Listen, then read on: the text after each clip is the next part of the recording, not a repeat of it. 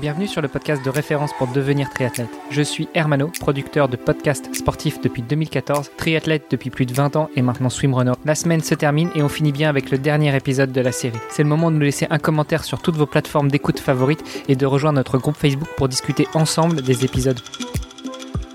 Salut les sportifs, c'est Armano et vous êtes dans le dernier épisode de la semaine du podcast Devenir triathlète. Pour co-animer cet épisode, eh bien j'ai toujours Olivier de Scooter à ma droite. Salut Olivier. Salut Armano. Et notre invité de la semaine, à savoir Marc Picrit. Salut Marc. Salut Armano. Salut Olivier. On a bien débroussaillé tes nombreuses vies jusqu'à présent euh, et pourtant, rappelons-le, tu n'es qu'un jeune trentenaire. On, voulait finir sur ton dernier projet euh, que justement euh, tu as lancé en t'associant avec Olivier Van qu'on a déjà reçu dans ce podcast pour parler notamment de la conquête des Ardennes, à savoir ton projet Incisive. Est-ce que tu peux nous en dire, bah, même pas plus, est-ce que tu peux tout nous dire sur le projet, Marc Ben oui, je vais, je vais, essayer de débrouiller un peu ça. Donc, euh, ben oui, effectivement, quand j'ai arrêté de naviguer, euh, ben, il fallait un autre, un autre projet, un autre enthousiasme, en tout cas un projet plus professionnel. Ah, t'es, de ce genre-là, t'es des gens qui savent pas s'arrêter en fait. c'est ça, donc il, faut, il faut chaque fois trouver un autre objectif, un autre, un autre projet, un peu comme comme euh, on parlait des, des compétitions triathlon, bah, c'est un peu ça. On, on va de, de, projet en projet, de, de, de, course en course, de saison en saison. Donc c'est un peu, un peu la même idée. C'est marrant, Herman, on en rencontre quand même beaucoup des gens sur ce podcast. Euh... Ouais, je connais euh, Mathieu Stéphanie qui a pour euh, coutume de dire dans son podcast Génération Do It Yourself ou GDIY pour, pour les intimes qu'on est la moyenne des personnes qu'on fréquente. Mais je pense aussi qu'on finit par fréquenter les gens qui nous ressemblent un peu. Quoi. Donc, qui sont dans, la, dans notre moyenne à nous. Donc oui, je pense que ça, ça doit marcher dans les deux sens.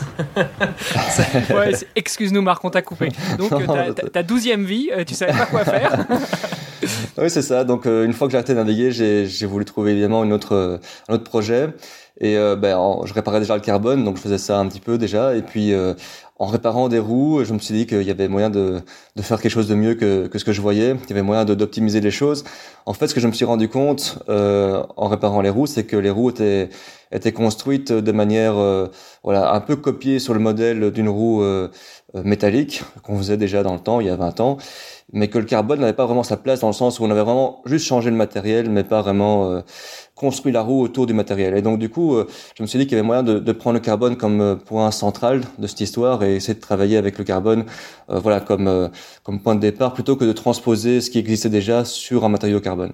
Tu veux dire que ce qui se faisait avant incisive avec le carbone, c'était d'avoir changé le matériau pour gagner en poids finalement, mais que au contraire de ce qui a été fait sur les cadres où on a intégré le carbone pour gagner en poids, mais aussi pour gagner en, rigidité, en nervosité et autres, ça n'avait pas été fait sur les roues, c'est ça? C'est ça, c'est ce que je me suis rendu compte. En tout cas, il y avait tout un tas choses qui avaient été déjà faites, mais, d'autres qui pouvaient encore être beaucoup plus optimisées. Et du coup, bah, j'ai commencé à réfléchir un petit peu comment est-ce qu'on pouvait euh, euh, arranger tout ça, notamment au niveau des, rayons. Je me suis rendu compte que les rayons, euh, notamment les rayons carbone pour les roues très haut de gamme, bah, c'était des rayons comme les rayons conventionnels en, acier qui étaient juste posés sur le carbone et donc les jonctions n'étaient pas du tout optimisées et je trouvais que c'était vraiment dommage parce qu'on pouvait vraiment faire quelque chose de beaucoup plus voilà beaucoup plus optimisé beaucoup plus net euh, et donc, bah, j'ai commencé à réfléchir à ça. On a réfléchi avec euh, avec Olivier, et puis on a commencé à, à, se poser des questions et essayer de, de, de valider nos hypothèses avec euh, avec un bureau d'ingénieurs. C'est comme ça qu'on a commencé à, à, à, démarrer le projet. Et, euh, et, donc voilà, de fil en aiguille, on a fait des, des prototypes et on a commencé à, travailler sur là-dessus. Et puis, ben, on a, on s'est rendu compte que c'était un projet qui était voilà plutôt solide et qui pouvait commencer à, à devenir concret. Et donc, on s'est, on s'est lancé dedans. Solide pour de la construction, c'est quand même. Le, ah, c'est, c'est une base, oui, c'est une bonne base. Alors, si, mes calculs sont bons, tu as dit quand tu as arrêté de naviguer, tu nous as dit euh, euh les jours précédents que tu avais arrêté de naviguer en 2015.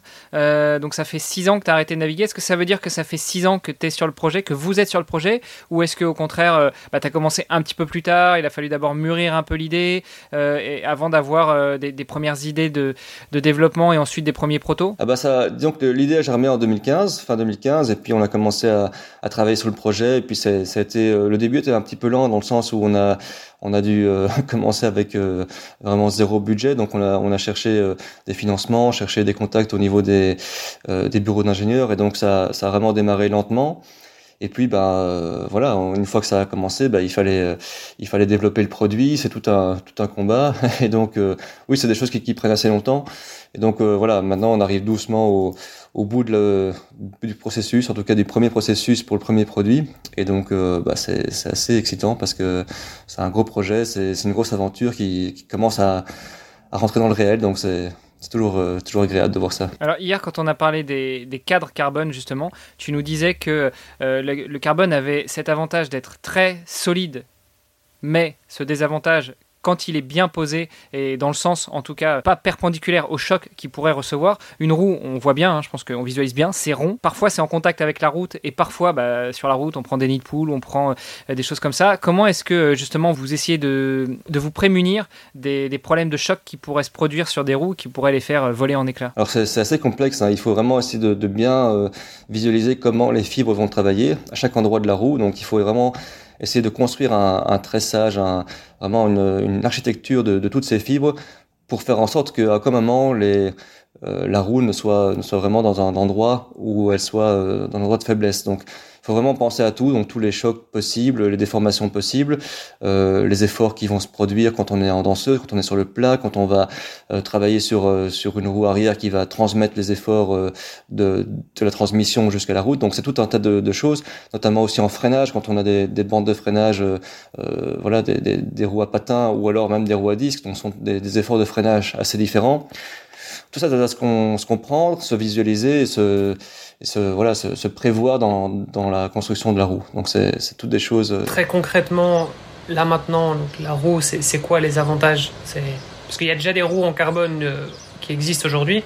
Quels sont les, les avantages de, de, votre roue à vous? Alors nous, on a travaillé sur, sur deux aspects euh, principaux. Le premier aspect, j'en ai un peu parlé, c'était les, les, rayons. Donc on a voulu chercher à faire des, des rayons euh, en carbone, mais des carbones euh, qui soient intégrés dans, dans une roue euh, full carbone. Donc si on regarde un peu les roues existantes euh, avec des rayons en carbone, ce sont des rayons carbone qui sont euh, collés à la jante. Donc ce sont des rayons qui sont figés dans, dans la masse de la jante. Et donc du coup, bah, si jamais on casse un rayon, ce qui est assez courant quand on roule à vélo, on change la roue. On ne sait pas remplacer. Voilà, on doit changer toute la roue. Ce sont des roues qui sont assez chères, ce sont des roues qui sont, euh, voilà. un peu unique et donc du coup changer chaque fois une roue à chaque fois qu'on casse un rayon c'est un petit peu un petit peu délicat du coup, on a travaillé sur un, système de rayons qui puisse être changé, donc euh, rayon carbone, mais qui puisse être changé et réglé aussi. Donc, si jamais on prend un petit peu de voile ou, un, ou une petite déformation de la roue, on pourrait toujours rattraper ce jeu. Et, donc, ça, c'est un, des aspects qu'on a qu'on a voulu développer. Parce que là, sur la plupart des, quand on a une roue voilée, par exemple, en général, il suffit de resserrer un petit peu certains rayons euh, pour retrouver un équilibre. Euh, sur, ces, sur ces rayons, en tout cas sur ces roues 100% carbone avec des rayons carbone, du coup, c'est quelque chose qui n'est pas possible. Tout à fait. Donc, ce sont des choses qui sont tout à fait figées. Euh, et donc, euh, si jamais la roue a été construite avec un tout petit peu de, de déviation par rapport à ce qui était prévu, bah, c'est quelque chose de permanent. Si la roue euh, prend euh, un petit peu de déviation euh, parce qu'elle a chauffé ou parce que, voilà, dans l'utilisation, elle a un tout petit peu bougé, eh bien c'est permanent aussi. Donc, ça, c'est des choses qui sont vraiment un petit peu délicates avec ce genre de roue. Nous, on a voulu vraiment travailler sur quelque chose qui reste ajustable malgré le fait que ce soit tout carbone. Donc, ça, c'est un des un des aspects qu'on a voulu développer. Et alors l'autre aspect, c'est un aspect un peu particulier. Donc on parlait de l'aéro, bah, c'est un peu dans la continuité de ça. Euh, donc nous, ce qu'on a voulu faire, c'est donc je, vous voyez un peu les, les roues carbone, c'est des roues avec souvent des hauts profils. Ça veut dire des, des, hauteurs de jantes assez importantes. Et cette histoire de hauteur de jantes, c'est évidemment pour gagner en vitesse. Donc quand on va faire des parcours sur le plat, on aime bien avoir des, des grosses hauteurs de jantes pour vraiment optimiser l'aérodynamisme. Bah, paradoxalement, quand on fait de la montagne, à l'inverse, on fait, on fait des petits profils pour gagner en, en, en poids, en dynamisme. Et donc, euh, ce qu'on a voulu faire, nous, c'est... Oui, en souplesse aussi. C'est ça, en souplesse, en dynamisme. Et donc, euh, ce qu'on a voulu faire, c'est garder un peu l'avantage des deux. Et donc, pour ça, on a, on a essayé de travailler sur une jante. c'est un peu euh, toujours le, le problème de, de, de, voilà, de faire des compromis. Et ici, on a essayé de chercher un bon compromis en faisant une jante unique sur laquelle on peut greffer des profils aérodynamiques différents. Donc, on a une seule hauteur de jante, une, jante assez petite, assez fine. Et sur cette, sur cette jante de base, on va dire, ben, on va pouvoir greffer des profils aérodynamiques supplémentaires. Donc, on va pouvoir changer ce profil et augmenter en fonction de, des courses qu'on veut faire, du profil de, de l'étape ou alors des conditions météo. Si on a beaucoup de vent, on va préférer des profils un peu plus, un peu plus bas que des, que des très, très hauts profils et inversement. Et donc là, c'est quelque chose qu'on peut qu'on peut faire à condition qu'on qu prévoit bien cette, cette, accroche de profil sur la jante. Donc c'est quelque chose de, qui était assez difficile à mettre en place et à tester et à, et à valider, mais on y est arrivé finalement et donc on est, on est assez content. Et ça, c'est quelque chose que n'importe quel utilisateur peut faire ou il faut repasser au stand entre guillemets? C'est-à-dire repasser chez vous pour faire ajuster euh, ou modifier ses profils? Bah, Justement, c'était un des gros défis, c'était que l'utilisateur devait pouvoir le faire facilement et en, et en, quelques secondes. Donc on a vraiment travaillé sur un, sur un mécanisme de, de changement de, de, ces profils qui soit, qui soit vraiment très très facile. Et donc ici, on l'a testé, euh, on, peut, on peut vraiment changer avec un petit peu d'entraînement ces profils en en, quelques secondes. Donc on a en moins d'une minute pour changer les profils, donc c'est vraiment très très facile. Quelles sont les différentes options? J'imagine bien sur les grosses cyclos, tu sais, tu vas avoir des, des, cyclistes qui, euh, qui, vont changer leur profil en cours de, de, course et euh, ça va devenir des tortues ninja. Ils vont avoir leur profil dans le dos comme ça. si c'est trop venteux, ils enlèvent le profil et puis si ça roule et qu'il n'y a pas trop de vent, euh, ils remettent le profil. Ça va être sympa comme paysage, non? Oui, c'est vrai qu'on pourrait s'attendre à ça quasiment. il faut quand même enlever la roue du vélo pour pouvoir enlever le profil. Ah, euh, parce que forcément c'est comme ça un, anneau qu'il faut enfiler, il faut quand même le passer à un moment donné, mais mais euh, une fois que la roue est enlevée, c'est vraiment quelques secondes. Euh, et donc pour, pour te répondre Olivier, euh, les, différentes hauteurs de, de profil disponibles, eh bien on part avec une jante nue, je dirais, donc sans profil aérodynamique qui est déjà aérodynamique de base, mais qui est à 40 mm, donc c'est relativement relativement faible. Et, euh, et cette 40 mm, ça, ça permet surtout d'avoir une bonne rigidité, donc d'avoir une, euh, une jante qui soit pas trop trop fine non plus pour garder une, une bonne rigidité et un bon dynamisme de la roue. Et donc à ça, on va griffer des, des profils qui viennent de 60, 80 et 100, 100 mm. Donc c'est vraiment retrouver des très très hauts profils de 100 mm. Et l'avantage aussi de ce, ce profil amovible, c'est que comme il n'est pas structurel, donc ça veut dire qu'il ne doit pas supporter le, le poids, euh, la tension des rayons, eh bien ce sont des profils qui sont tout à fait euh, euh, très, enfin, qui sont, qui sont très très fins. C'est ça, ils ont, ils ont vraiment rien à faire en, en termes de, de, de, structure. Donc du coup, ils, ont, ils sont très très fins. Ils sont juste euh, là pour l'aérodynamisme. Donc, ce sont quelques grammes, et donc c'est vraiment. Euh, parce que tu parles beaucoup d'aérodynamisme, il y, y, a aussi un effet d'inertie, je pense, qui est, qui est vachement important dans, ces, dans ces, ce type de jante. Alors oui, c'est vrai que le, le côté euh, voilà d'inertie, c'est quelque chose qui est, qui est très important. Alors c'est surtout quelque chose qui est ressenti. Euh, parce qu'il faut savoir que, que, cette histoire de voilà d'inertie, c'est quelque chose qui est un petit peu un, biais cognitif, puisque en fait quand on quand on quand on pédale, euh, il faut chaque fois relancer les choses et donc euh, relancer la machine, relancer le vélo et tout le poids qui est en, en mouvement. Et effectivement, les roues, il y a il y a une inertie qui est qui est de rotation, donc ça veut dire qu'il y a beaucoup plus d'inertie dans les roues que dans le, le vélo. maintenant, c'est vrai que c'est plus euh, un désavantage qu'autre chose d'avoir cette inertie. Donc on ressent comme si jamais ça lissait les, accélérations qu'on peut donner au vélo. Mais en fait, en fin de compte, c'est beaucoup mieux de ne pas avoir cette inertie. Et donc, euh, même si on ressent comme si c'était quelque chose de positif, au final, ce n'est pas tellement. Donc, euh, il vaut mieux ne pas l'avoir. je suis surpris du coup. Je m'y attendais pas. Ouais, oui, c'est quelque chose qui est, qui est contre-intuitif, mais, mais oui, c'est ça. C'est ce qui fait aussi d'ailleurs qu'en montagne, eh ben, toute cette inertie, bah, ça va un peu plomber les choses parce que effectivement, il faut vraiment éviter d'avoir cette euh, inertie qu'il faut chaque fois relancer. parce que euh, bon, après, je, je, suis pas ingénieur, mais euh, je vais quand même essayer de comprendre. Au plus tu mets du poids à l'extrémité d'un cercle que tu vas faire tourner, on est d'accord qu'au plus il y, aura, il y aura du poids à cette extrémité, au plus il y aura un effet d'inertie. Donc au plus tu as ton cercle va tourner euh, plus longtemps. C'est ça, tout à fait. Donc c'est vraiment ça, c'est le moment d'inertie d'une roue. Hein. Donc euh, avec la vitesse de rotation, tout ce qui est euh, loin du centre de la roue, loin du moyeu, va commencer à vraiment acquérir une grosse inertie. Et donc ce, cette inertie va permettre de, de, lisser en fait les accélérations. quand on va appuyer sur les pédales, c'est pas euh, une force constante. Donc on va, quand on analyse le, le coup de pédale, ce sont chaque fois des, des ouais.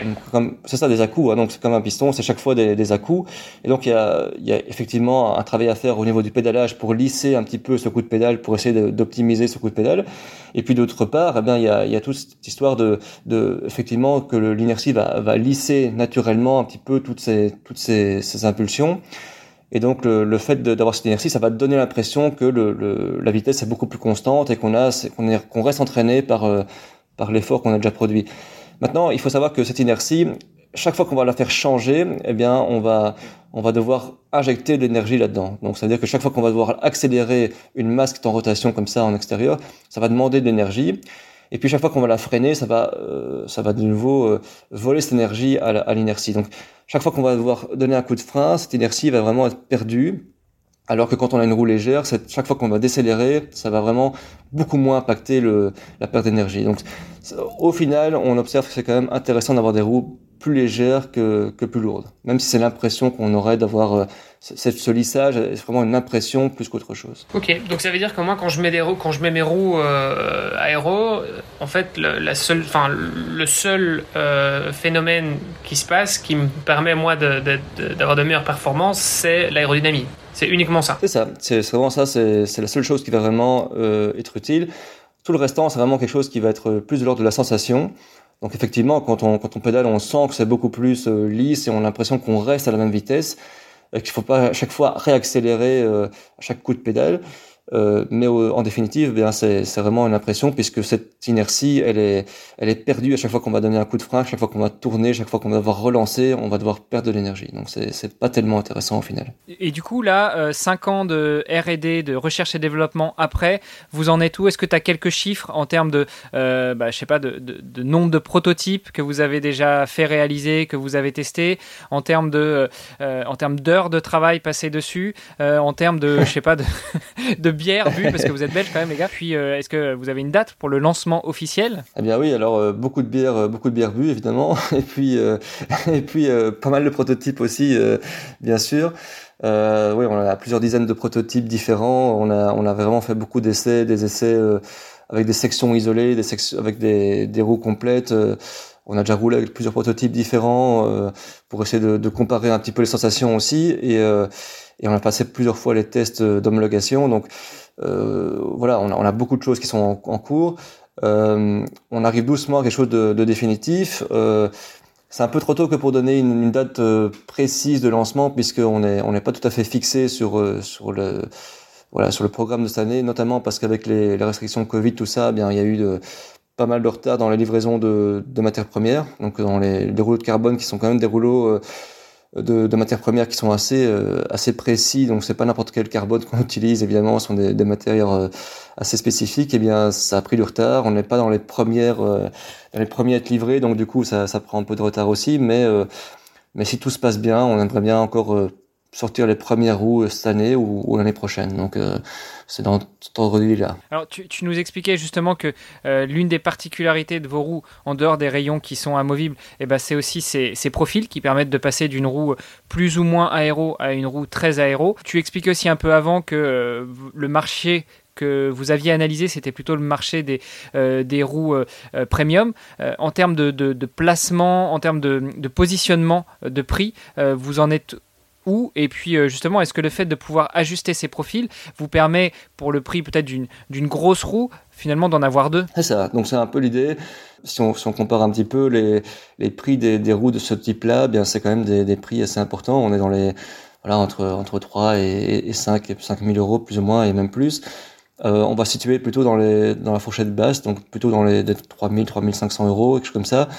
Pas tout à fait définitif, mais c'est dans cette idée-là. Et euh, effectivement, nous, on a, on a quatre paires en une, quelque part, puisqu'on a la jante nue plus les trois profils possibles. Donc, c'est comme si on avait acheté euh, voilà, quatre paires de roues avec des profils différents. Donc, ça, c'est un peu le. Voilà, c'est un peu la comparaison qu'on pourrait faire. Et vous, vous tu, tu, tu, disais que vous aviez breveté euh, l'invention. C'est quoi que vous avez breveté? C'est à la fois les rayons amovibles et les, les, les, profils amovibles aussi? Oui, tout à fait. Donc, on a, on a breveté toutes ces idées-là euh, tout ce développement. Donc c'est assez compliqué hein, cette histoire de, de, de brevet, et donc de, de, façon de protéger les choses. C'est pas tout à fait intuitif de nouveau, c'est chose assez spécifique. Et donc on a dû euh, apprendre pas mal de choses dans, dans ce domaine-là aussi.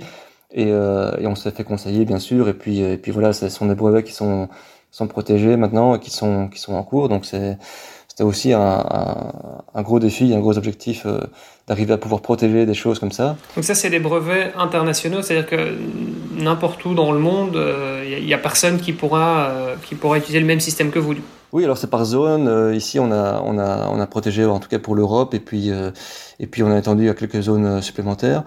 Et puis, euh, puis on verra un jour ou l'autre pour, pour le marché euh, américain. On verra oui, parce bien. que ça, ça a un coût tout ça, c'est cher les brevets. Oui, bien sûr, ce sont des coûts assez, assez conséquents. Et puis pour, pour le début, euh, voilà, il faut, il faut à un moment donné que ça rentre et que, que le produit sorte avant de, de pouvoir faire ce genre d'investissement aussi. Mais bah oui, ça doit aller de manière parallèle, bien sûr. Et c'est quelque chose que vous avez financé entièrement euh, vous-même alors? Ou vous avez des financements externes? Alors ça a été financé par nous-mêmes, euh, bien sûr. Et puis alors, on a eu des, des, subsides de la région, de la région Wallonne. Et puis on a, on a, on a travaillé en, en coopération avec des, des, centres de recherche aéronautique du côté de, de, Charleroi, donc avec le centre Sénaéro. Et puis, euh, et puis on a, on a commencé à la production maintenant en, en Pologne. Et donc on est, on est maintenant sur le sur la dernière étape de, de production et de, de, mise en vente. Euh. Au niveau de la production, euh, comment est-ce que vous vous organisiez Puisque on l'a compris dans les épisodes précédents et notamment celui d'hier, euh, toi tu, tu travailles déjà le carbone puisque tu répares les cadres carbone. Euh, donc est-ce que, euh, est-ce que tu produis ces roues ou est-ce que tu les fais produire? Bah, Tu as répondu à la question, vous les faites produire en Pologne Oui, ça, on, on les fait produire en Pologne. On a fait pas mal de recherches ici en, en Belgique, dans, notamment dans des champs de recherche. Et puis, et puis en, de nouveau, on a travaillé en, en coopération avec la Pologne aussi. Et puis, euh, et puis maintenant que le, que le développement, je dirais, est, est, arrivé au bout, eh bien, on va commencer la production là-bas. Donc, on a, on a vraiment développé tout un côté euh, production, donc une chaîne de production en Pologne. Donc, c'est vraiment quelque chose qu'on a produit un peu clé sur porte parce que notre processus de fabrication est assez spécifique. Et donc, justement, pour répondre à ces, euh, à ces critères de, de construction des, des, rayons et des, et des jantes euh, avec ces profils amovibles, on a dû construire toute une aile de, de, production spécifique avec des chambres froides et tout un tas de choses. Donc, c'était toute, toute, une histoire aussi à, à développer. Donc, vraiment une grosse aventure de ce côté-là. Et euh, voilà, on est content que ça puisse enfin, euh, enfin commencer à servir de manière concrète, parce que c'était. Alors concrètement, ça veut dire que Olivier et toi, vous vous êtes déplacés jusque chez votre fournisseur en Pologne pour euh, contribuer à la construction de la ligne de production de vos produits. Exactement. Donc comme c'est quelque chose de tout à fait nouveau comme processus de fabrication, on a vraiment dû euh, développer ça avec lui et, et, et vraiment euh, imaginer de nouveau tout un système de production spécifique avec tout un système de voilà de moules, de, de, de chambres froides, de transfert de, de, matériaux, enfin tout un tas de choses qui sont vraiment spécifiques à notre manière de produire. Et, et dans ce cas-là, comment est-ce que vous partagez les coûts? Enfin, si tu peux rentrer dans le dans le secret, euh, mais euh, comment est-ce que vous partagez les coûts avec votre fournisseur? Est-ce que lui aussi prend un risque ou tout le risque est pour vous? La majorité du risque c'est pour nous évidemment, puisque c'est nous qui sommes commanditaires et qui gardons un peu le, la main, la main là-dessus. Donc, euh, donc c'est majoritairement nous, mais il a quand même pris des risques. Il a beaucoup investi aussi en termes de place notamment et puis de, de machinerie. Donc c'est vraiment quelque chose de, de partagé, mais c'est quand même nous qui prenons le, la majorité du, du, voilà, du risque financier. En termes de justement de, de produits que vous allez sortir, déjà j'imagine qu'il n'y a qu'une seule taille de roue. Vous n'allez pas travailler sur plusieurs tailles, euh, mais, euh, mais combien vous envisagez de, de, production dans un premier temps? Alors on commence avec une production relativement modeste, puisque évidemment il y a, il y a un coût et qu'il faut il faut investir beaucoup et donc il faut à un moment donné que voilà qu'on qu retrouve un peu l'investissement. Mais on commencera avec à mon avis une, une production de plus ou moins 200 paires, 200-300 paires sur la première année. Paires, hein, donc ça veut dire. C'est ça. Entre 400 et 600 roues. C'est ça, tout à fait, avec euh, tous les profils qui vont avec. Euh, les roues qui seront déclinées évidemment en version euh, patin et en version euh, frein à disque, bien sûr. Et, euh, et, bien sûr, elles sont, elles sont en pneus et en boyau. Et puis, elles seront assez rapidement en tubeless aussi. Petite question par curiosité. C'est quoi, selon vos estimations, le, le pourcentage du marché en, en, frein à patin versus frein à disque? Alors, euh, c'est sûr que le frein à disque prend vraiment la majeure partie de tous les, tous les nouveaux vélos sont en disque, donc c'est évident que c'est l'avenir. Euh, maintenant, c'est vrai qu'il y a, il y a toujours un, un, petit avantage pour le patin, euh, surtout en tout ce qui est contre la montre et, et triathlon. Euh, en termes aérodynamiques purs, eh bien c'est incontournable. Le patin est un tout petit peu meilleur en termes d'aérodynamique. Donc c'est vrai que voilà, pour pas mal de parcours, je dis pas tous les parcours, mais pour beaucoup de parcours, le patin a quand même encore une, une raison d'être. Euh, maintenant, pour des parcours qui sont plus accidentés avec des descentes, évidemment, ça commence à devenir euh, voilà un questionnement, un vrai questionnement, puisque le, le frein à disque permet de, de diminuer la, le, le, temps et la distance de freinage. Donc c'est vrai que ça commence à, à jouer à ce niveau-là. Mais pour beaucoup de, de parcours, encore, le, le, patin a encore euh, une raison d'être. De toute façon, le contre-la-montre et le triathlon, en général, on freine pas beaucoup. oui, c'est vraiment pas le but de, de, freiner dans ce genre d'exercice, c'est évident. tu, tu, freines quand tu arrives au parc ou quand tu arrives à la exactement, ligne Exactement, du contre-la-montre. et justement, euh, pour finir, si on veut en savoir plus sur euh, ce projet, vous avez déjà un site internet, où est-ce qu'on peut retrouver plus d'infos sur les réseaux sociaux et autres? Je pense qu'on n'a même pas mentionné le, le, le, nom en fait de ton projet, donc c'est peut-être le moment de le faire. Oui, tout à fait. Voilà, bon, en tout cas, pour le rappeler, ça s'appelle Incisif, le projet. Pour les informations il y a une page Facebook Incisif et puis il y a un site web. Enfin voilà, donc euh, n'hésitez pas à aller voir ça. Euh, il n'y a pas encore beaucoup de, photos des roues puisque c'est encore euh, encore sujet à caution et donc on, publiera ça prochainement dès qu'on aura des, voilà, quelque chose de concret, de, de propre à montrer, mais, mais ça viendra très prochainement. Donc ça s'écrit I-N-C-I-S-I-V. C'est ça, tout à fait. Ouais, incisif. Bon, de toute façon, on mettra toutes les infos dans les notes de l'épisode. J'ose pas te demander un coupon pour nos auditeurs, donc il faut que vous rentriez dans vos frais. Je sais pas si c'est correct. Si, si, bien sûr. Ben, on fait, on fait d'office un, un, coupon pour, euh, pour tous les auditeurs, c'est sûr. On fait, on fait d'office 10%, de toute façon. Waouh, super. Bon, bah écoute, on passera le message s'il y en a qui sont intéressés pour, pour commander chez vous. Ce sera avec plaisir. Bah, merci beaucoup, Marc. On te souhaite une bonne continuation, beaucoup de, de grosses ventes euh, dans, ce, dans ce nouveau projet, euh, qu'il explose et puis que bah, bientôt dans le parc à vélo des triathlon, on voit beaucoup de monde équipé en incisive. Et puis, euh, bah, plein de bonnes choses pour la suite. Très bien, un grand merci. Et euh, merci à vous tous les deux. Merci beaucoup. Merci pour ton temps, Marc. À très bientôt. Merci. Merci d'avoir écouté cet épisode et peut-être même cette série hebdomadaire jusqu'au bout. N'oubliez pas de rejoindre notre groupe Facebook pour discuter avec les invités, commenter et poser vos questions. Et Olivier et moi, nous vous répondrons dans un prochain épisode. Bon week-end et à la semaine prochaine. Salut les sportifs